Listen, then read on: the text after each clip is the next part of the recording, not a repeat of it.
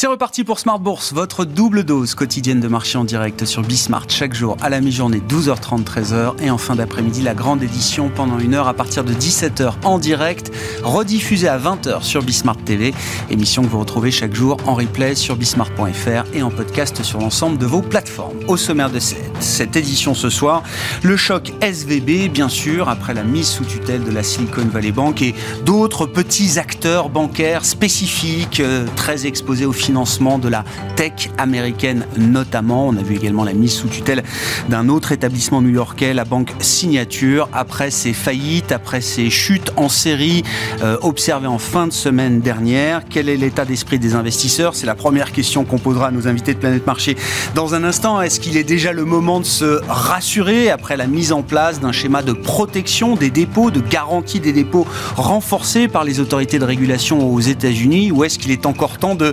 s'inquiéter face à un risque bancaire qui génère toujours un risque de contagion. On voit quand même que le sentiment a été abîmé ces dernières heures, c'est le moins qu'on puisse dire, avec un niveau de, de, stress et de volatilité dans les marchés qui est remonté d'un cran, sans atteindre des niveaux de panique extrême. On voit un VIX qui évolue entre 25 et 30 sur le marché américain au moment où on se parle, avec même des indices actions américains qui sont repartis euh, à la hausse euh, en cours de séance euh, à Wall Street. En revanche, en Europe, on accuse le coup avec des indices qui sont en baisse de 2,5% pour les indices actions euh, européens. Le secteur bancaire est évidemment le plus affecté à ce stade, une baisse de 6% et plus pour l'indice sectoriel bancaire européen.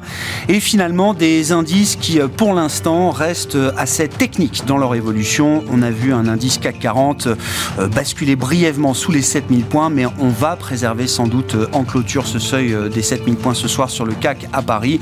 Le CAC 40 qui tourne autour de 7040 points en cette fin de séance. L'autre mouvement de marché euh, euh, remarquable dans cette phase de regain de stress et de volatilité, c'est la ruée vers les valeurs refuges que sont les obligations souveraines, avec une chute des rendements spectaculaires sur l'ensemble de la courbe, sur le 2 ans américain et sur la partie plus longue, 10 ans, 30 ans euh, également, avec d'ailleurs un phénomène de repentification de la courbe des taux observé aux États-Unis et par mimétisme en Europe. Que penser justement des obligations souveraines comme valeur refuge Dans ce contexte de stress, ça paraît légitime. Dans un contexte où la crise inflationniste n'est peut-être pas totalement euh, terminée, c'est une autre question alors que les banques centrales reprennent leur euh, réunion euh, de décision de politique monétaire, à commencer par la BCE ce jeudi et la Réserve fédérale américaine la semaine prochaine. Décision attendue le 22 mars pour la Fed qui pourra observer dès demain la dynamique d'inflation sur le mois de février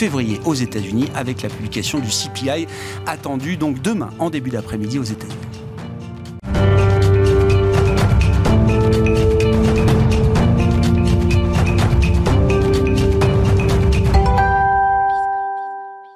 C'est une journée de correction appuyée, évidemment, pour euh, les actifs risqués dans leur ensemble et pour les indices actions euh, européens après un, retour de week-end un peu sportif. Les infos clés de marché avec vous, Alix Nguyen, et donc cette chute à l'arrivée pour la Bourse de Paris. Oui, l'indice tâche cependant de préserver le seuil des 7000 points. On remarque que Wall Street résiste à l'intervention euh, massive des autorités américaines afin de limiter la contagion suite à l'effondrement de SFB ne semble pas suffire à rassurer les investisseurs. Le président Biden s'est même engagé à faire, je cite, tout ce qui sera nécessaire pour protéger les dépôts des Américains. Plus près de nous, les chutes les plus importantes sont enregistrées à Milan et à Madrid. Sans surprise, au sein du stock 600, les banques sont les plus affectées. L'allemande Commerzbank, qui a récemment rejoint l'indice DAX, chuté de près de 15% au cours de la séance. Sa baisse ralentit légèrement désormais. De très grosses pertes aussi pour Banco Sabadell, Banco BPM et Unicredit. À Paris, toutes les valeurs sont dans le rouge, excepté L'Oréal, Société Générale et BNP Paribas sont en bas du classement. On notera que les, les, banques euh, spécifiques hein, euh, sur le modèle de SVB aux États-Unis continuent de dégringoler, Alix. après avoir tenté de rassurer sur sa liquidité, euh, First Republic Bank perd plus de 73%. La banque de Phoenix, Western Alliance Bancorp, cède plus de 69%. Quant à la banque de Beverly Hills, PacWest Bancorp, elle chute de plus de 36%. Du côté des grands groupes bancaires, Wells Fargo, Citigroup et Bank of America sont aussi dans le rouge. Face à ces mouvements d'aversion pour le risque marqué pour le secteur bancaire, on notera la ruée vers les valeurs refuges que sont les obligations d'État avec une très forte détente des rendements obligataires. Après avoir perdu 20 points de base vendredi, les taux américains à 10 ans baissent encore. En moins de trois séances, ils sont passés de 4 à 3,45%. Le taux allemand à 10 ans est passé de 2,5 à 2,2%. Sur le marché des changes, l'idée d'une Fed moins agressive après la déroute de SFB pèse sur le dollar. Et puis, euh, après les États-Unis ce week-end, l'Europe également est mobilisée pour circonscrire le risque euh, SVB et sauver notamment euh, certaines filiales de la Silicon Valley Bank présentes en Europe. Oui, au Royaume-Uni, HSBC a annoncé avoir racheté pour une livre sterling symbolique la branche britannique de la banque américaine. En Allemagne, le superviseur financier a pour sa part fermé la filiale locale et placé un moratoire sur ses opérations avec effet immédiat. Et puis, Banque centrale allemande a convoqué aujourd'hui une réunion de crise afin euh, d'évaluer les possibles effets de l'effondrement de SFB. Pour rappel, au cours du week-end, une deuxième banque américaine a été placée euh, en faillite. Il s'agit de la new-yorkaise Signature Bank. Tendance, mon ami, chaque soir, les infos clés de marché avec Alix Nguyen en direct à 17h dans Smart sur Bismart.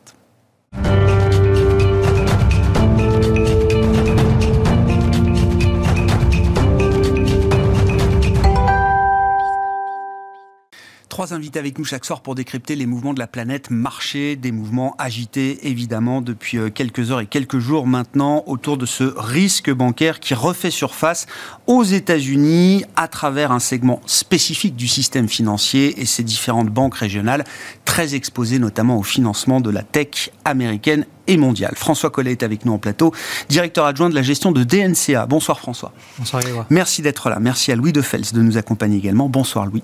Bonsoir. Vous êtes directeur général et responsable de la gestion de Gay-Lussac Gestion et Wilfried Galland en plateau à nos côtés également. Bonsoir Wilfried. Bonsoir Grégoire. Ravi de vous retrouver, directeur stratégiste de Montpensier Finance. Wilfried, est-ce que la faillite, la chute, la mise sous tutelle d'établissements bancaires non systémiques peut entraîner à l'arrivée un risque systémique? Bah, c'est la raison pour laquelle euh, tout a été mis en place justement aux États-Unis pour éviter que ça arrive. C'est-à-dire qu'effectivement, quand on regarde la taille, euh, la taille des bilans, la taille des actifs, ça n'est pas neutre. Mais c'est loin d'être un acteur majeur. C'est un acteur important, mais c'est loin d'être un acteur majeur, ce fameux Silicon Valley Bank. Euh, mais on sait que dès lors qu'on touche au bilan bancaire, dès lors qu'on touche à la liquidité, dès lors qu'on touche à la solvabilité, aux enchaînements possibles de confiance, parce que le système euh, financier, c'est un système de confiance, il faut être extrêmement prudent. Euh, et il faut être d'autant plus prudent que Silicon Valley Bank, je mets de côté les autres acteurs qui étaient beaucoup plus spécialisés crypto. Mais Silicon Donc les Silvergate, etc., qui, qui, ont connu des difficultés importantes jusqu'à la chute également. Exactement.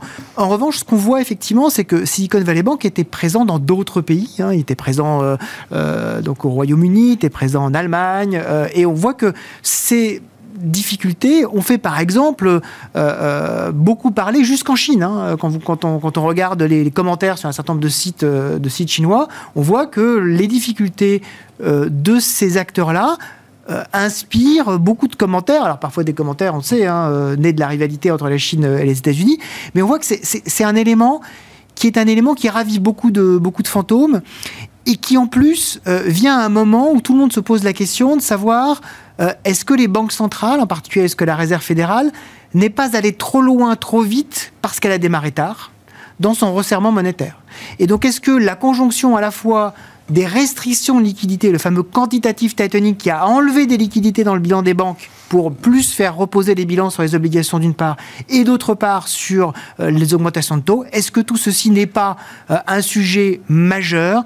Donc ça prend effectivement euh, une, ampleur importante aujourd'hui. On va évoquer, hein, c'est une des grandes questions, comment est-ce que ces événements, cette situation peuvent avoir une influence ou non sur la fonction de réaction des, banques centrales avec les décisions attendues, sur la trajectoire future de, des taux et, de, la, de, la, politique monétaire? Mais d'abord sur la partie immédiate, ce que vous dites, c'est il n'y a pas de petit risque bancaire. Il n'y a pas de risque bancaire anodin, quand bien même ce serait des établissements spécifiques de la Silicon Valley euh, ou autres. Absolument. Dès lors qu'on touche, sauf effectivement dans les systèmes financiers qui sont quasiment isolés, par exemple le système financier chinois est très peu connecté euh, au système financier international, mais dès lors qu'on touche au système financier international et donc américain, il n'y a pas de risque anodin et donc il faut regarder ça de façon précise. Et c'est pour ça que c'était très important que les autorités, dès ce week-end, disent on est prêt à la fois à garantir tous les dépôts, à mettre en place une coordination entre le Trésor et la Banque centrale pour véritablement prendre le sujet à bras le corps et montrer que c'est sérieux. La chose la pire qui pouvait nous arriver, c'est d'avoir un espèce de déni de réalité en disant non, non, c'est rien, tout, va bien se passer. Ce qui était un peu le début de ce qu'on avait senti euh, jeudi soir et, vendredi. Là, on sent qu'on prend le problème aux États-Unis à bras le corps. C'est quand même une bonne nouvelle. Entre les différents schémas de, de sauvetage ou de protection que les autorités de régulation peuvent apporter en cas de crise bancaire, alors, il y a eu, il y a eu l'échec de Lehman, hein, c'est-à-dire on, décide pour euh, X ou Y raison de faire un exemple et on laisse tomber un acteur dont on imagine qu'il n'est pas systémique et on se retrouve avec la grande crise financière de, 2008. Il y a eu ensuite l'autre façon de faire, c'est allez, on sauve tout le monde, euh, déposants bien sûr, mais aussi euh, créanciers, actionnaires, les dirigeants des banques, tout le monde est sauvé et on passe à autre chose. Là, il y a quelque chose d'un peu intermédiaire. On sauve les dépôts des clients, qui sont un vrai sujet d'ailleurs dans le cadre de SVB, avec une très forte concentration et des dépôts de montants très importants, bien au-delà du montant des dépôts garantis qui est de 250 000 dollars. Mais on se refuse à sauver les créanciers ou les actionnaires de ces établissements en difficulté. Est-ce que c'est un choix qui paraît, à ce stade, encore une fois, et je ne veux pas vous emmener trop loin, parce que les pronostics euh, à quelques heures, quelques jours, quand on est en pleine crise bancaire, sont, souvent difficiles, mais est-ce qu'à ce stade, ça paraît correctement dimensionné? Bah, pour moi, oui, hein, ça paraît correctement dimensionné. Moi, ce qui, m'a beaucoup frappé, c'est qu'on a cherché euh, aux États-Unis à avoir, dans un premier temps, la même solution qu'on avait eue en mars 2008 pour Bear Stearns, c'est-à-dire en fait un consortium ou un leader bancaire qui rachète complètement l'activité et qui garantisse la continuité de l'activité. À l'époque, c'était JP Morgan. Et les, rumeurs ont bruissé euh, vendredi, vendredi, samedi et encore dimanche matin en disant on va avoir euh, des, des, acteurs financiers qui vont se positionner pour acheter, même pour un euro symbolique, ce qui a été le cas par exemple d'HSBC en au UK, mais pour acheter l'intégralité des activités. On a vu qu'il y a eu un échec de ce point de vue-là.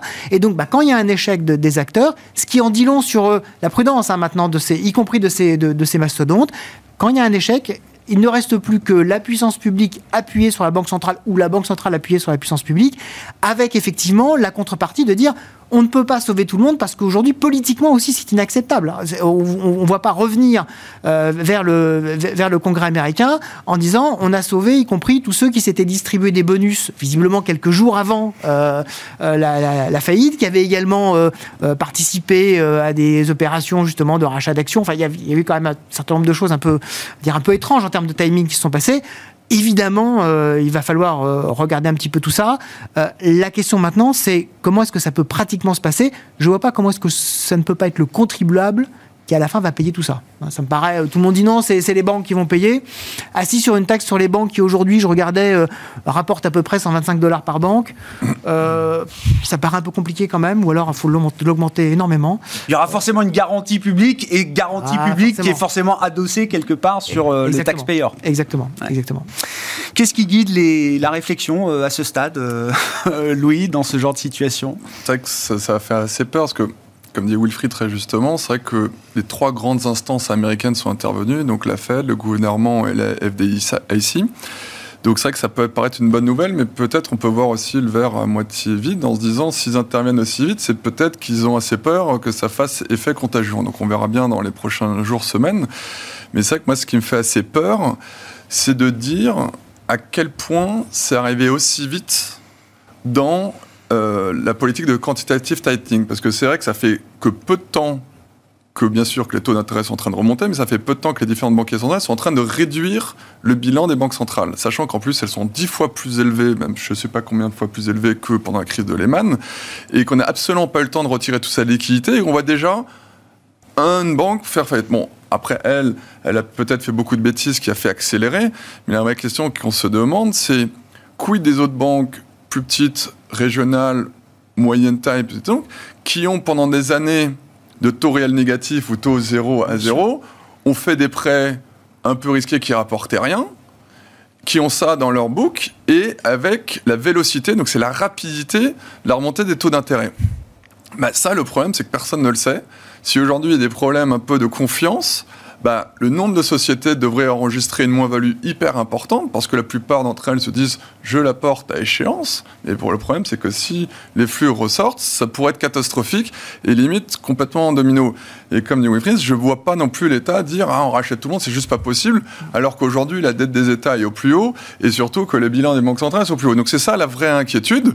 Donc on verra euh, je pense, comment va réagir euh, la Fed dans les premiers jours. Mais c'est vrai qu'en tout cas, aujourd'hui, nous qui étions plutôt assez confiants, c'est une vraie, vraie alerte sur les marchés. Parce que là, on voit sur les bancaires, mais après, rappelez-vous, il y a quand même beaucoup, beaucoup d'autres établissements qui ont énorme, énormément de pertes latentes. J'espère qu'il n'y a pas eu des produits structurés, parce que vous savez quand c'était passé pendant les Man Brothers, tout le monde, on l'a vu après, tous les produits repackagés, que tout le monde arrive. Moi, je vous fais un pari que il y a certaines banques encore aux États-Unis, c'est les champions de l'innovation pour avoir un peu plus de rendement, 3, 4, un peu plus quand les taux étaient à zéro. Un peu de levier. Un peu de levier. Ils ont dû repackager des trucs en disant tiens, voilà. Et ça, aujourd'hui, si la liquidité repart, que ça vaut plus rien, ça, ça peut que démultiplier. Donc bon, moi, voilà, c'est juste avec l'expérience que l'on a. Aujourd'hui, on n'a aucune idée, mais c'est vrai que j'ai peur que dans les prochaines semaines, mois, ça soit un peu comme un copier-coller de minutes. Je dis pas que, voilà, mmh. je, suis très présent, attention, dire, euh, que ça, pourrait arriver. Mais c'est toujours pareil. L'été 2007 est problématique monétaire, Bear et vous avez ce qui s'est passé. Donc là, c'est le premier élève, je pense qu'il s'est un peu brûlé les doigts, donc ça peut-être accéléré. C'est vrai que c'est quand même assez choquant la rapidité à laquelle ça arrivait. On aurait pu penser que c'était dans plusieurs mois, sachant que l'économie américaine tient très bien. On aurait pu penser que c'était peut-être quand voilà euh, le consommateur américain allait moins bien, que le taux de chômage allait remonter, que ça y est, hop là, quand la mer se retire, on est jaune, mais le problème c'est que la mer, c'est même pas retirée qu'on le voit. Donc, euh, grande prudence, en tout cas, euh, à, court terme, tant qu'on n'en sait pas plus. François, les éléments d'analyse euh, chez DNCA à ce stade, qu'est-ce qu'il y a de très spécifique dans la crise SVB qui ne serait pas réplicable à d'autres acteurs du système? Et à l'inverse, quels sont les points de, vigilance face à un risque de contagion qui est peut-être pas encore totalement éteint au moment où on se parle? Oui, alors euh, bon, on a quand même une gestion des risques qui est quasi inexistante chez SVB, euh, donc une, gestion du bilan de, par cette banque qui a été calamiteux. Donc je pense qu'il faut vraiment euh, regarder les choses de manière différente entre SVB et euh, les, grands acteurs du, système bancaire américain. Même euh, d'autres banques régionales américaines vont, souffrir, euh, bien évidemment, de, de, cette crise de défiance. On sait que le secteur bancaire, c'est un secteur qui repose sur la confiance. Néanmoins, la, réserve fédérale américaine euh, propose euh, des nouvelles conditions de, liquidité euh, assez, assez généreuses pour, pour l'ensemble des banques américaines au, cours, au cours des 12, des 12 ouais, sur un an, hein. il y a une nouvelle facilité là, qui est ouverte. Une nouvelle hein. facilité qui est ouverte et qui devrait permettre a priori de, de limiter ce risque. Je pense que que ce soit les marchés, les investisseurs ou les autorités ont beaucoup appris de la crise de 2008.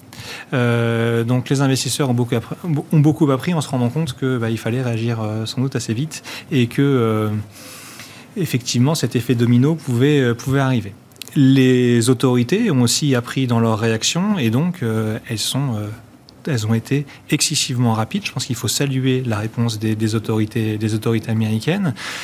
Et donc, euh, oui, il y a une certaine, peur, une défiance de la part des investisseurs. Et qui est-ce qui a envie aujourd'hui d'investir en tant qu'actionnaire, en tant que créancier sur euh, une petite banque américaine, sur Crédit Suisse en Europe? En tout cas, tous les maillons qui apparaissent un petit peu plus faibles. Euh, pas grand monde et, on peut le comprendre. après, de là, imaginer qu'on puisse avoir un, un, vrai effet domino et avec des autorités qui laissent faire euh, faillite à une banque systémique, je pense qu'on, je pense, je pense qu'on n'y arrivera pas. Euh, bon, donc l'explication principale, ça reste euh, un, très mauvais, une très mauvaise gestion des risques de la mm. part des SVB. Euh, ça se fait dans un, c'est aussi lié à un contexte, et ce contexte, c'est un contexte de remontée des taux directeurs très violent de la part de la Fed depuis un an. Euh, et, et c'est vrai que depuis un an, on se pose tous la question de savoir est-ce qu'ils vont réussir à faire baisser l'inflation, quand est-ce qu'on va avoir cette fameuse récession, et est-ce que finalement on va avoir d'abord un ralentissement de l'activité économique ou un stress sur le secteur financier? La plupart des gens imaginaient que ça viendrait plus par un ralentissement économique. Euh, bon, bah, il est forcé de constater que c'est d'abord par un stress sur le secteur financier, et ce stress sur le secteur financier, malheureusement, il a des conséquences économiques. On sait que les banques sont une courroie très importante euh, de, distribution du crédit et donc euh, de l'activité économique. Et donc, évidemment, aujourd'hui, euh, les, différentes banques euh, américaines, notamment les, plus petites, vont être beaucoup moins enclins à prêter qu'elles ne l'étaient au cours des, derniers mois. Euh, pourquoi? Parce que aujourd'hui, elles se refinancent à des taux qui sont plus importants. Et, et donc, ça veut dire quoi? Ça veut dire que, oui, les peurs de récession risquent de revenir assez rapidement sur le, sur le vent de la scène aux États-Unis. Ça veut dire que si les conditions de crédit de facto se durcissent euh, beaucoup plus et plus vite que prévu, avec euh, à l'arrivée un risque de récession, est-ce que ça veut dire que la Fed a moins besoin d'en faire que ce que Jérôme Powell, elle y allait encore en début de semaine dernière devant le Congrès, euh, François. Oui, sans doute, sans doute. En tout cas, c'est ce que nous disent les marchés, euh, c'est ce que nous disent les marchés aujourd'hui. Euh, et c'est vrai que les marchés vont de, plus en plus vite, évidemment. Mais c'est vrai que si on était passé par la courroie de transmission classique de, on a un, ralentissement de, de l'activité industrielle qui a un impact sur le taux de chômage, qui a un impact sur les salaires, qui a un impact sur l'inflation, tout ça met du temps et donc euh, ça laisse euh, le temps à la Fed d'agir euh, progressivement. Si là, ça, se, ça se passe par le canal de transmission du secteur bancaire, c'est beaucoup plus rapide et donc effectivement, ça change la donne pour, pour la Fed. Je suis pas en train de dire que la Fed va, va baisser ses taux forcément dans les, dans les, au, cours des prochaines réunions comme ce qui est désormais anticipé par le marché. néanmoins, on a un, game changer très important pour, euh, pour la réserve américaine aujourd'hui. Si, si, la Fed euh, effectivement euh, laisse entendre qu'elle n'aura pas besoin d'aller aussi haut, de rester restrictif aussi longtemps que ce qu'elle signalait auparavant, ça peut être pris comme un, bon signal par le marché, par les investisseurs ou est-ce que ça peut, euh, je ne sais pas, suggérer le risque que la Fed est peut-être prête à laisser filer l'inflation, là où toute la bataille de 2022 a été, a été de dire au marché, non, on ne laissera pas filer l'inflation et les anticipations d'inflation Bon, alors les anticipations d'inflation ont reflué, hein, comme depuis la semaine dernière, donc là-dessus, il n'y a pas, pas trop de péril. Euh, et puis les marchés sont quand même très nerveux, donc il suffit que demain, euh, il y ait un chiffre qui soit très légèrement en dessous des attentes sur l'inflation pour que le marché se dise, bon, de toute façon, la récession arrive, l'inflation est déjà en train de rebaisser. Plus le euh, risque systémique. plus le risque systémique, donc c'est bon, la Fed peut y aller et peut venir nous sauver. Et finalement, il y a encore quelques semaines ou quelques mois, euh, le marché espérait presque des mauvais chiffres pour euh, se dire qu'il euh, serait sauvé par la Banque centrale. Donc il y a une certaine forme de schizophrénie dans, dans, ce marché aujourd'hui sur finalement la vitesse à laquelle cette récession peut arriver. Est-ce que ça se fait dans du stress ou, ou, ou finalement avec peu de risque de défaut. Je pense que le risque de défaut bancaire est très limité. Il est forcément encore moins de ce côté de l'Atlantique qu'aux États-Unis. Mais euh, oui, euh, le ralentissement économique, ça va accentuer le ralentissement économique auquel on s'attend euh, cette année. Wilfried, d'accord avec l'idée que toute la pression qu'on voit se remettre sur le rôle de superviseur, de régulateur qu'est la Réserve fédérale américaine, c'est de la pression en moins sur la partie politique monétaire? Ah oui, bien sûr. Non, non mais ça c'est, ça c'est très très clair. Moi, ce qui m'avait déjà beaucoup marqué euh, la semaine dernière, la semaine dernière, début de semaine, ça, ça, ça, nous paraît être un autre monde hein, aujourd'hui. Euh, lors de l'audition de Jérôme Powell, euh, en particulier au Sénat, sont les discussions qu'il avait eues avec les sénateurs. Et moi, ce qui m'avait beaucoup marqué euh, la semaine dernière, c'est qu'évidemment, on avait eu une Elizabeth Warren, la sénatrice démocrate du Massachusetts, euh, très agressive vis-à-vis de Jerome Powell, disant Mais vous voulez véritablement que les Américains, 2 millions d'Américains. 2 millions, qu'est-ce que vous allez leur dire Qu'est-ce que vous allez leur dire à, à ceux-là que vous allez envoyer au chômage? Ce qui était très étonnant, euh, et ce qui, ce qui m'a frappé, c'est qu'elle a eu le soutien de John Neely Kennedy et de Cathy Britt, qui sont deux sénateurs républicains, l'un de, de l'Alabama et l'autre de Louisiane. Donc c'est véritablement des États extraordinairement ancrés dans la partie républicaine des États-Unis et qui sont, sont venus à la rescousse d'Elizabeth Warren en disant oui, il y a véritablement un problème. Ce n'est pas aujourd'hui le bon équilibre que vous avez euh, quand, vous, quand vous travaillez votre, votre politique monétaire. Et on a senti à un moment donné Jérôme Powell comme un peu ébranlé par ces, par ces accusations. J'ai l'impression que euh, cet euh, épisode qu'on voit se, développer d'instabilité financière lui donne peut-être l'opportunité de développer ce qu'il avait déjà dit en janvier. Souvenez-vous, en, janvier, lors de sa conférence de presse, il avait dit il est un, il on se rapproche du moment où nous devrons faire une pause et évaluer mmh. l'impact de notre politique monétaire, la fameuse pause and assess. Mmh. Alors après, il s'était repris en disant que c'était pas c'était pas le moment, et il fallait aller encore plus loin dans la lutte contre l'inflation, mais il avait déjà entamé une espèce de de, virage, alors euh, encore très léger, mais un petit virage sur l'aile, disant attention, on va quand même regarder l'impact total de notre politique monétaire. Ça va peut-être être l'occasion pour lui lors de la prochaine réunion de remettre les choses, euh, les, choses à plat et de dire notre travail général, c'est la stabilité financière et pas uniquement les chiffres d'inflation. Donc, on sait qu'il va continuer à insister sur l'inflation. Mais maintenant, il y aura peut-être le deuxième volet, qui est le volet de stabilité financière, en particulier sur ce volet de liquidité bancaire. Je pense qu'il va être très important à suivre. Hein. On a eu une baisse très importante de la liquidité injectée dans les banques et c'est ça qui, en fait, a généré de l'instabilité. Donc, il va être interrogé dessus sur comment est-ce qu'il va gérer, effectivement, sa politique de bilan. Lui le disait à l'instant. Comment est-ce qu'il va gérer sa politique de bilan par rapport à sa politique de taux d'intérêt? On est déjà dans un univers, il le dit lui-même, restrictif aux États-Unis jusqu'où est-ce qu'il est prêt à aller Là, ça lui donne véritablement l'opportunité de faire une pause. C'est un peu ce que les marchés nous disent. Au maximum 25 points de base, et après, on arrête. Après, il y a le risque quand même que ces craquements dans le système financier, que le resserrement des, crédits distribués par quelques banques régionales soit pas suffisant pour euh, euh, venir à bout de, de l'inflation. J'en sais rien, mais on est tous très humbles quand même désormais sur la dynamique d'inflation euh, devant nous. Le, le, discours de début janvier de Powell, il a été contredit par euh, plus de 500 000 créations d'emplois en janvier, plus de 300 000 créations d'emplois euh, en février. ça, c'est pas très sérieux à dire. Ah bah, non, non, non, non, non c'est lui-même, lui-même a remis en cause le consensus unanime qu'il avait obtenu sur la réunion du 1er de février, qui était de passer de 50 à 25 en début de semaine dernière. on mentionne ces chiffres bruts, c'est pas très sérieux. Euh, parce qu'en fait, il faut regarder le détail. Et quand on regarde le détail, on s'aperçoit d'une part que le rythme de progression des salaires baisse et baisse plus vite que ce qu'on attendait.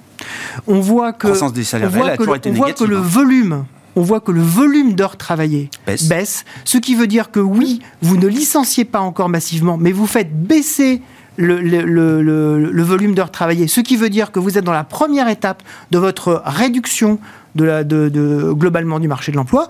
Et le dernier élément, c'est que on voit que par exemple des, éléments très avancés comme euh, le, marché de l'intérim est maintenant en décroissance sur un an. Mmh. Donc ça veut dire que dans le détail, on voit, y compris sur ces, sur ces indicateurs qui sont des indicateurs très retardés, qu'on voit que la dynamique de demande est en train de baisser. Donc par rapport à ça, la dynamique d'inflation, elle baisse peut-être pas aussi vite que ce qu'ils souhaitent, mais elle est clairement en train de baisser.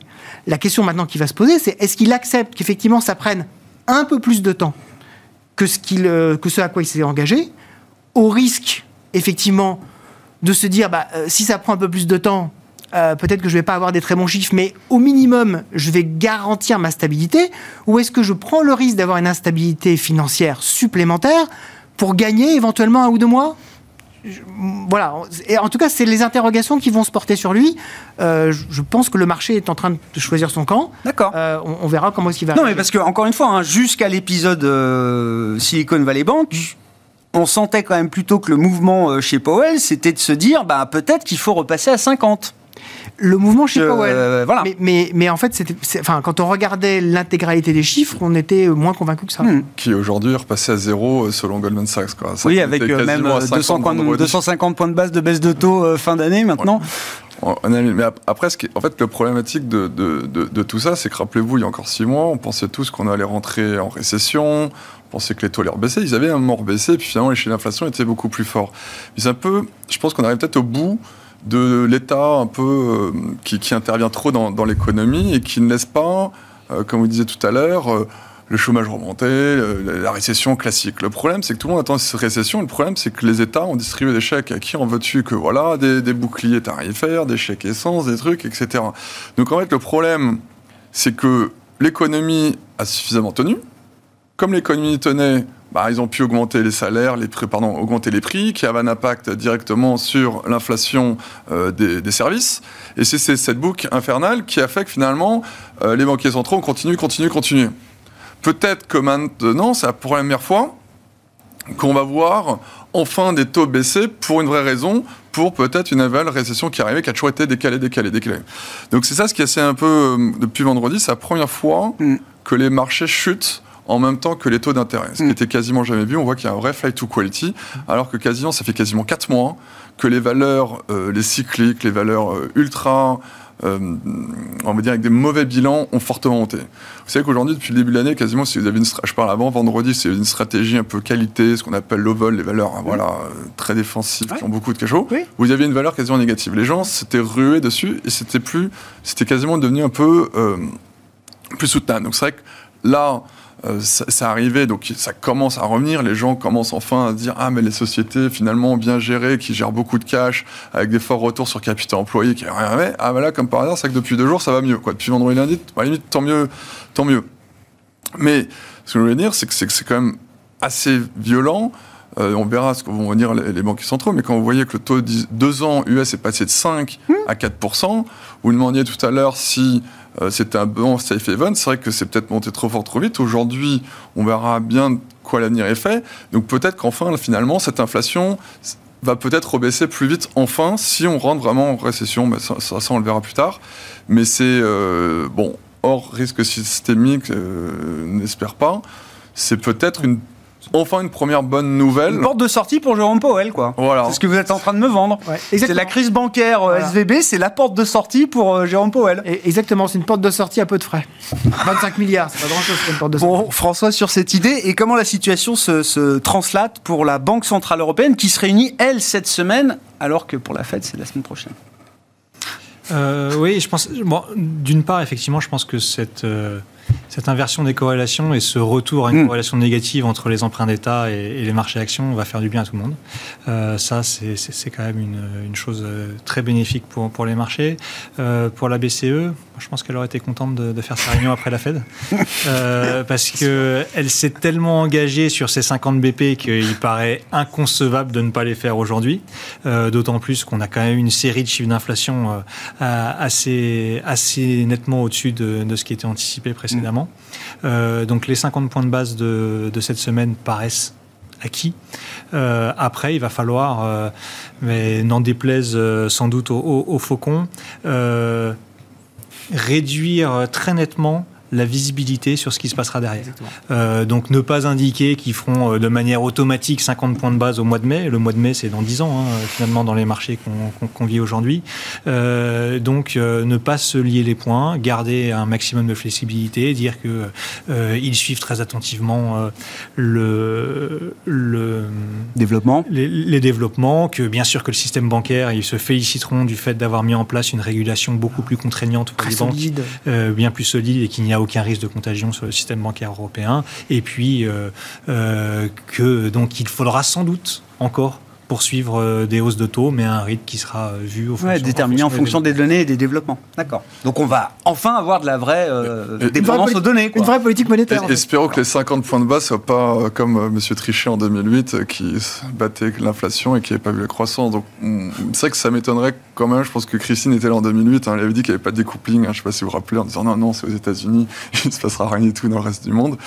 Donc c'est vrai qu'en tout cas, je pense que si elle fait 50 points de base, je pense que euh, elle va y réfléchir plusieurs fois euh, vu le dernier contexte. hein, surtout si les États-Unis n'en font plus. Quoi. Et je suis d'accord, c'est une situation infernale dans laquelle ils sont mis. De dire, nous avons fer- fermement l'intention, we intended, Oui. but we did not commit. Euh, mais on ne s'est pas totalement engagé à faire 50 points de base, mais c'est vrai qu'ils le répètent tellement, alors que la situation peut-être euh, justifierait d'avoir un petit peu plus de prudence, de le faire en deux fois. Et d'ailleurs, le, membre italien du, Conseil des gouverneurs, Ignacio, euh, Ignacio Visco, a dit, euh, pas plus tard, je crois que euh, jeudi dernier, il dit en fait, euh, ça m'agace, quasiment il l'a dit texto, de voir mes collègues euh, de la BCE commencer à s'engager sur un certain nombre de, un certain nombre de hausses de taux, alors qu'on doit être data dependent. Je rappelle que tout a commencé en juin 2022 et là aussi Christine Lagarde avait signalé son intention de monter les taux de 25 points de base pour le lift-off de la BCE début juillet. Ce fut une hausse de taux de 50 points de Exactement. base. Le intending to. Euh, François, vous est-ce que c'est vrai quand euh, Christine Lagarde va nous dire que oui, le système bancaire, euh, ça a été dit par Bruno Le Maire ce matin, que le système bancaire européen est solide, peut-être même surcapitalisé pour pouvoir absorber ce genre de, de choc? Oui, on ne peut pas regarder le système bancaire européen avec les yeux d'avant les mannes, j'imagine. Clairement, il est euh, quasiment trois fois plus capitalisé que ce qu'il n'était avant, avant la crise de Lehman. Donc on est, euh, on est sur des ratios qui sont, euh, qui sont extrêmement solides. On a finalement ce, playbook des autorités qui est connu aujourd'hui sur la façon dont on pourrait gérer une crise systémique. On a de toute façon la capacité de rebaisser les taux très rapidement. Hein. si, si, on devait vraiment avoir un vrai risque systémique et sur un acteur bancaire européen majeur, la BCE a la capacité de baisser ses taux de 200 points de base du jour au lendemain. C'est vrai que on n'a pas la capacité de le faire quand on est à moins 0,50 de taux. Quand on, est, euh, on sera sans doute à 3% à la fin de cette semaine. Oui, il y aura de la place pour, il y aura de la marge de manœuvre pour pouvoir aider en cas de besoin et ça c'est plutôt plutôt une bonne nouvelle. Mm. Donc nous on est euh, euh, bien sûr que l'inversion de la courbe des, des taux d'intérêt pose un quelques soucis de rentabilité au, secteur bancaire et qu'on aura euh, peut-être euh, une, une rentabilité qui va s'éroder au, cours, euh, au cours des prochains trimestres ou des prochaines années. Mais on est très loin d'un problème de solvabilité. Il y, a, un thème alors qui est euh, euh, qu'on retrouve dans les, épisodes de, stress financier qu'on a vécu ces derniers mois, donc l'épisode SVB, mais je remonte également à l'épisode de la crise des, fonds de pension britanniques en octobre dernier. C'est cette histoire de déconnexion totale entre la, duration des actifs et, euh, et les engagements au passif, François. Et là, dans le cas de SVB, c'est flagrant, ça a sans doute été mal géré. Mais cette thématique-là de la duration et du risque de déconnexion euh, dans les bilans entre la, duration des actifs et les engagements au passif, on la retrouve euh, de manière un peu générale euh, dans le système financier aujourd'hui. On la, retrouve partout et, c'est le cas pour tous les acteurs du système financier parce que on ne connaît pas tous euh, la duration de notre passif. Euh, quelle, euh, banque peut se targuer de savoir exactement quand ses dépôts seront retirés ou quel assureur vie peut savoir quand est-ce que les, les, gens retireront de leur contrat d'assurance vie on connaît en général un peu mieux la duration de son actif quand même. C'est une bonne chose. Mais oui, bien sûr que tout le monde a des mismatchs. Et d'ailleurs, de toute façon, ces mismatchs, ces, mismatchs euh, c'est censé être à la base de la rentabilité bancaire. Euh, une banque euh, se finance à court terme et prête à long terme, et grâce à une courbe des taux d'intérêt pentue, elle encaisse la différence. donc ces mismatchs sont censés entre les actifs, entre le. La transformation, c'est le métier de la transformation. C'est le métier de la banque.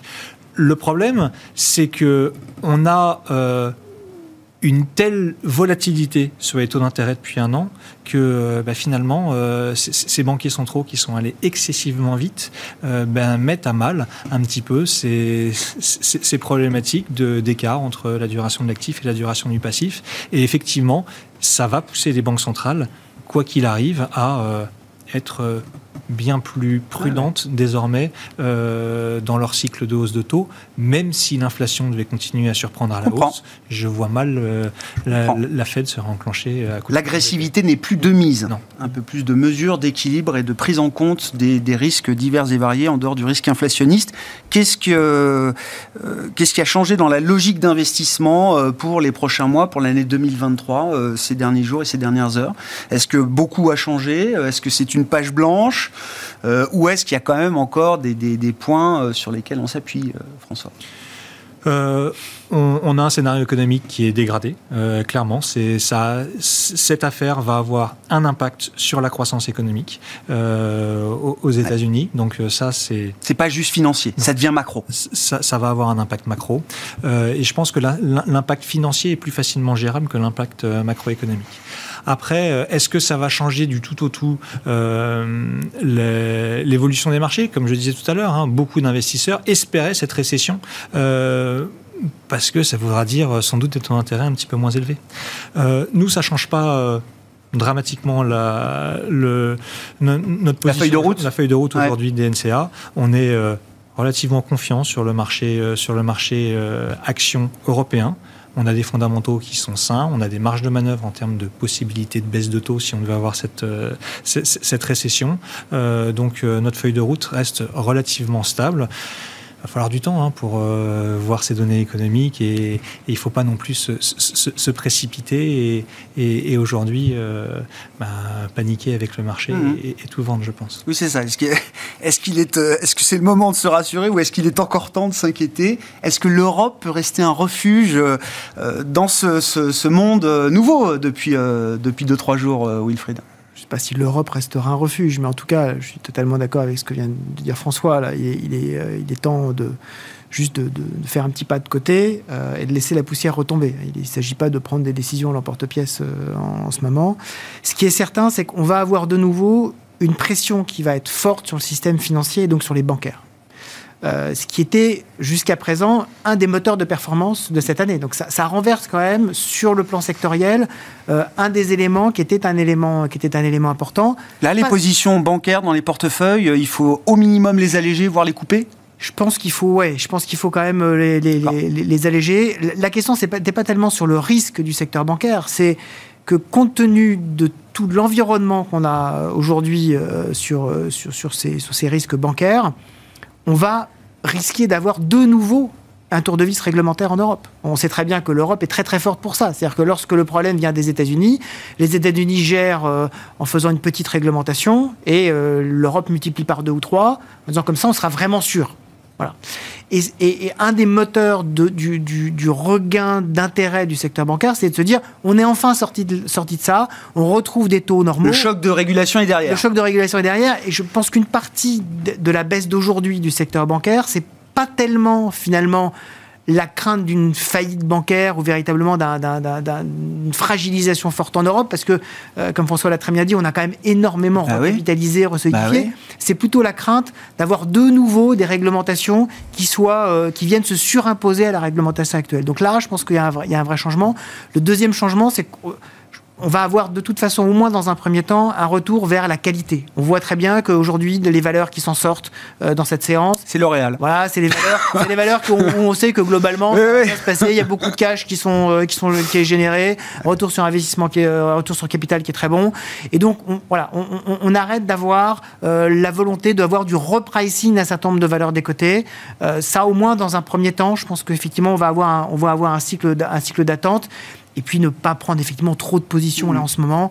Euh, pour ceux qui sont euh, investis, il est probablement trop tard pour vendre. Euh, c'est probablement un peu trop tôt pour se repositionner. Donc attendons, attendons que la poussière retombe. On devrait avoir quand même, je pense, d'ici, on va dire au minimum le 23 et la, et, la réserve fédérale, un peu plus de visibilité. Une vie un peu plus claire sur ce qui a changé ou pas dans le moyen long terme. Exactement, dans le paysage Tout se joue en ce moment dans le paysage économique. Comme disait François, il y a aussi des prévisions ah économiques qui vont être vues et ça c'est important, très important. Oui, Qu'est-ce qu'il convient de faire euh, à ce stade? Qu'est-ce qui a pu être fait euh, chez Gay-Lussac Gestion alors, c'est vrai qu'il y avait un peu de choses. Donc, nous, on pensait que, avant vraiment l'épisode, que l'épisode de Small Cap allait pouvoir aider. Parce que je vous rappelle, depuis fin juin, euh, l'indice quasiment Rostox a quasiment pris plus de 28% et les micro-small ont quasiment fait plus 3, plus 4. Donc, on n'avait jamais eu un tel écart de performance, que ce soit en price to book ou en PRE relatif. Et c'est ce qui est un peu triste pour nous chez Gay-Lussac Gestion, qui c'est une maison plutôt micro small cap, c'est qu'aujourd'hui, pour le CAC small est quasiment à moins 3,5, alors que le CAC 40 est vers moins 2,80. Donc, une fois de plus, crise de la liquidité. Donc, on est prêt à faire le dos rond une fois de plus, mais à la limite, si hors crise systémique, on espère vraiment, c'est voilà, c'est trop tôt, mais c'est de dire que ça va peut-être accélérer enfin cette peut-être la récession ou le ralentissement économique que l'on attendait tous, et peut-être on va revenir dans une thématique moins de flux. Parce que c'est vrai que depuis le début de l'année, il y a eu beaucoup de rachats de shorts, c'était les CTA, tout ça, qui sont mis à acheter que les bancaires, que les choses. Et c'est vrai que quand, quand, quand, je disais un peu tout à l'heure, les valeurs un peu les plus fortes qualités, qui ont eu beaucoup de forts retours sur capital employé, avaient quasiment enregistré une valeur très, très, une performance euh, vraiment pas top. Hmm. Donc euh, c'est vrai que c'était déjà arrivé. Je me rappelle dans l'épisode après le, le, vaccin, entre novembre 2020 et mars 2021, il y avait une explosion voilà, de ces valeurs à faible qualité. Et souvent, elles, elles euh, surperforment sur une faible période, 3-4 mois. Et là, c'est exactement pareil. On fait septembre, fin janvier, février, c'est 4-5 mois, on y était. Donc c'est vrai que le phénomène bancaire US va peut-être faire accélérer cette rotation sectorielle vers les valeurs un peu plus de qualité. Donc nous, on est très contents parce que nous, on a un process de gestion qui est plutôt d'avenir dans la société quality. low low beta, quality. Et c'est vrai qu'on souffrait beaucoup depuis 4 mois. Mm. Et même avant l'événement, on disait je pense qu'on est arrivé au pic de la sous-performance de ce style de gestion. Donc malheureusement, l'épisode bancaire fait que l'accélérer. Bon, on se prend l'effet euh, négatif sur, les small caps. Mais, mais voilà, donc je pense que sincèrement, ce qui se passe en ce moment, si c'est bien géré, comme on disait tout à l'heure, autour du plateau, tout le monde a dit qu'il y avait beaucoup de moyens pour pouvoir le gérer. Si c'est géré et que ça va permettre peut-être, et je pense que ça y aura un impact final sur l'inflation si les États arrêtent de subvenir tout le monde à la fin, on va euh, enfin y arriver. Ça a été encore décalé de je ne sais pas combien de mois, mais ce serait assez sain. Et j'espère que voilà, ça va peut-être décaler la reprise un peu plus forte, mais au moins ça repartira bien pour 2024. Euh, on sort du, du, syndrome, enfin du, schéma euh, d'évitement de la récession sur lequel les investisseurs surfaient ces derniers mois. Voilà, et, c'est vrai. L'idée de la récession revient à nouveau sur le devant de la scène. Peut-être que l'horizon se rapproche. Ça va revenir. Le fameux flight to quality, on parlait tout à l'heure des, taux d'emprunt d'État. Voilà, je pense qu'aujourd'hui, clairement, c'est vrai que tout le monde parlait de la fin du TINA et plus personne parlait de Govies, on parlait que de crédit. Mais c'est vrai qu'aujourd'hui, un peu un flight to quality, racheter de la dette, encore de certains euh, dettes d'État, si les banquiers centraux sont là, ça peut faire du bien, cette fameuse décorrélation qu'on train entre les actions et les emprunts d'État. Donc c'est plutôt sain. Attention que ça dérape pas. Mais si ça continue comme ça, ça va peut-être être le, fin du n'importe quoi qu'on avait euh, depuis 2-3 euh, mois. Donc euh, je vois ça, c'est la seule petite bonne nouvelle dans l'épisode américain que l'on a vu. Bon, coup d'arrêt en tout cas sur les marchés, même si on n'est pas dans une séance de panique totale. Moins 2,9% à l'arrivée pour le CAC 40 ce soir, qui préserve même le seuil des 7900 points et qui clôture à 7000 11 points pour le CAC 40 cash à Paris. Merci beaucoup, messieurs. Merci d'avoir été les invités de Planète Marché. Louis de Fels, Gay Lussac Gestion, Wilfried Galland, Montpensier Finance et François Collet, DNCA Investments étaient les invités de Planète Marché en plateau.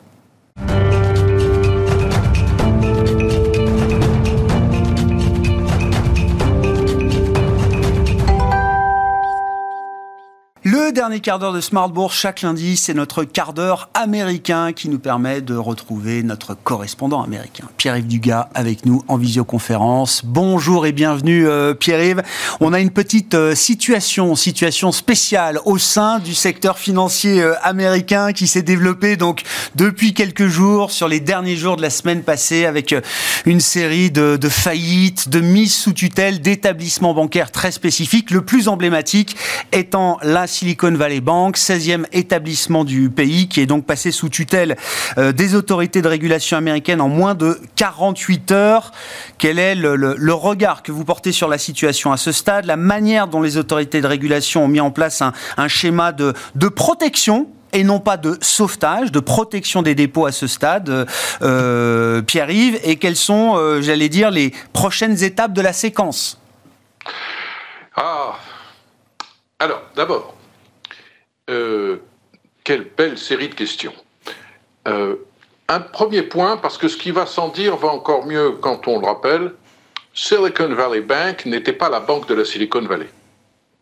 Silicon Valley Bank était une banque qui offrait des services bancaires courants, euh, de trésorerie en particulier, qui sont des services bancaires très importants. Hein.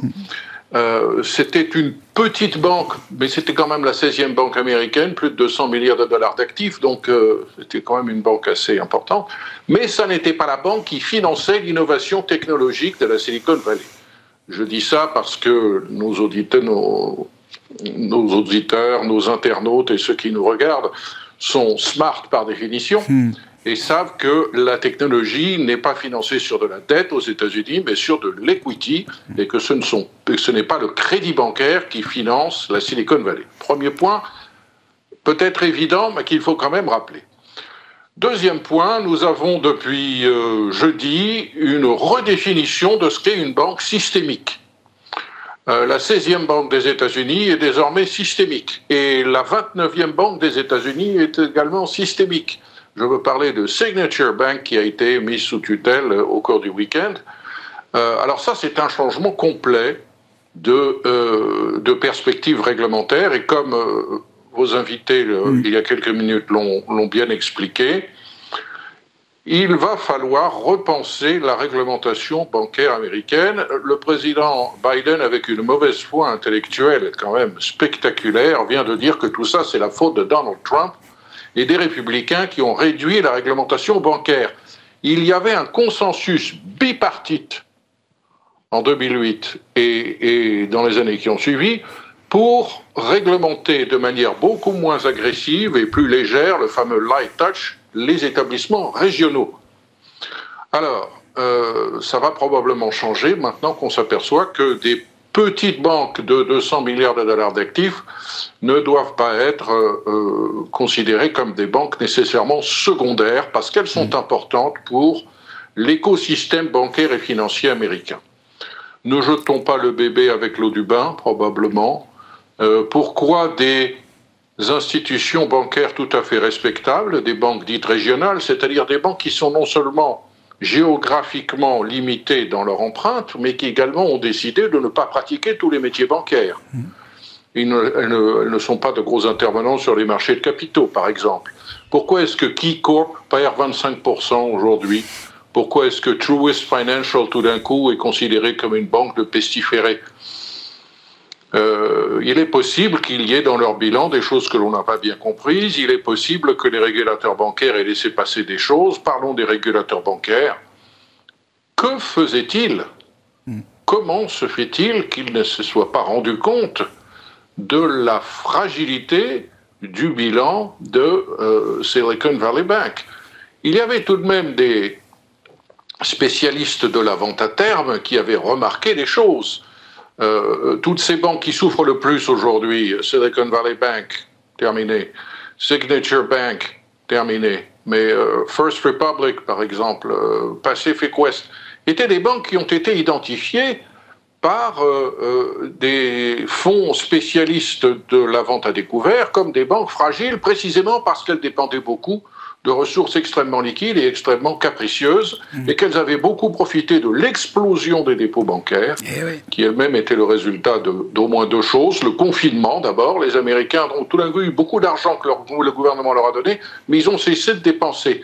Donc ils ont mis beaucoup d'argent à la banque, et de jeunes institutions qui avaient des systèmes de réglementation, de, surveillance de leurs risques probablement beaucoup moins performants et qui n'étaient pas bien régulés, mal, mal surveillés, ont fait de grosses bêtises. Euh, il va falloir repenser tout ça. Maintenant, euh, craindre une, une, panique bancaire, moi je suis un petit peu surpris, alors je suis naïf peut-être, mais qu'est-ce qu'on fait? On va retirer son argent des banques régionales, mais on va le mettre où? Euh, On va le mettre dans des grandes banques. D'ailleurs, je vois que JP Morgan Chase est à peine dans le rouge aujourd'hui, que en gros, plus la banque est grosse, moins son action recule. Euh, c'est peut-être là la chose. L'autre problème fondamental, et je sais que ça vous brûle les lèvres d'en parler, si ce qui s'est passé depuis trois jours change le paysage réglementaire bancaire, il change aussi probablement la politique monétaire. Hmm. Alors ça, ce serait un gros problème si demain, par exemple, mardi, nous apprenions que l'inflation aux États-Unis accélère.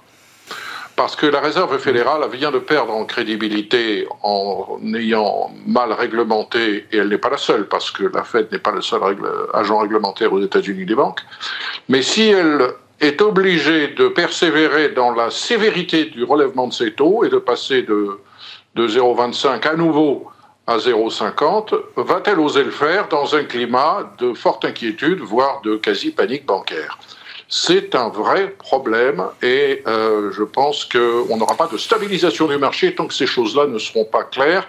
Attendons donc avec impatience la publication, 8h30 demain matin, des chiffres du CPI. Je ne sais même pas si la Fed, le 22 mars prochain, aura suffisamment d'éléments pour prendre une décision, euh, j'allais dire, la plus rationnelle possible. Parce que là, c'est la discussion qu'on avait en plateau avec, euh, avec les, les, les, gérants qui étaient euh, juste avant vous, Pierre. L'idée étant de dire que ce stress bancaire va quand même se retrouver dans les conditions de distribution de crédit d'un certain nombre d'établissements bancaires, avec une pression, une forme de défiance en entre acteurs du système qui va se traduire par euh, des taux de crédit des conditions financières euh, sans doute encore un peu plus dur, ce qui pourrait aider d'une certaine manière aussi euh, la lutte contre l'inflation que mène la Réserve fédérale américaine et que même derrière ce risque de durcissement des conditions de crédit euh, assez spécifique, il y a l'idée d'un risque macro qui peut se développer derrière, qui est celui de la récession, une idée qu'on a complètement euh, oubliée ou reportée dans le temps, mais qui est une idée qui pourrait peut-être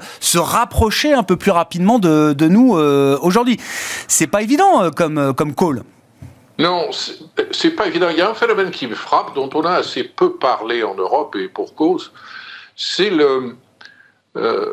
la capacité des banques américaines depuis un an à ne relever que très timidement le taux de rémunération ah oui.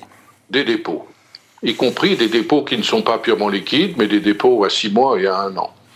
Euh, tout ça est une très bonne nouvelle pour ces banques parce que ça veut dire qu'elles arrivent à avoir plus de marge.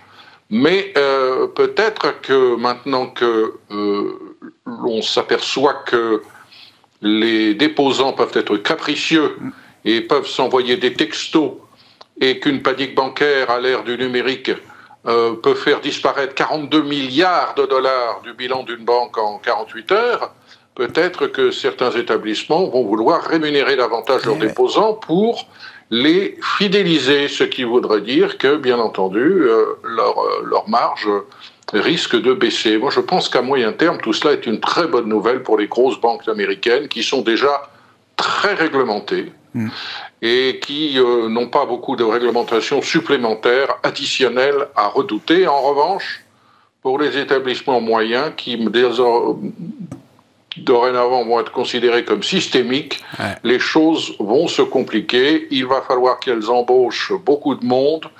Euh, les gens de la Fed, de la FDIC et d'autres Controller of the Currency vont venir éplucher leurs résultats financiers et leurs livres euh, de manière quotidienne, ça va compliquer leur vie considérablement. Je ne suis pas d'ailleurs certain que pour autant la sécurité du système bancaire américain en soit forcément euh, renforcée.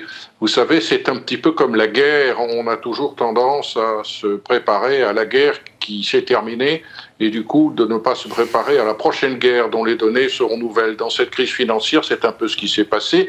Si cet épisode dramatique de ces quelques jours se transforme en crise financière, ce qui n'est pas encore dit, euh, on avait cru que en verrouillant plus ou moins bien les banques systémiques, on était mmh. tranquille. Eh bien non. Eh bien non. Euh, la crise survient d'un autre côté.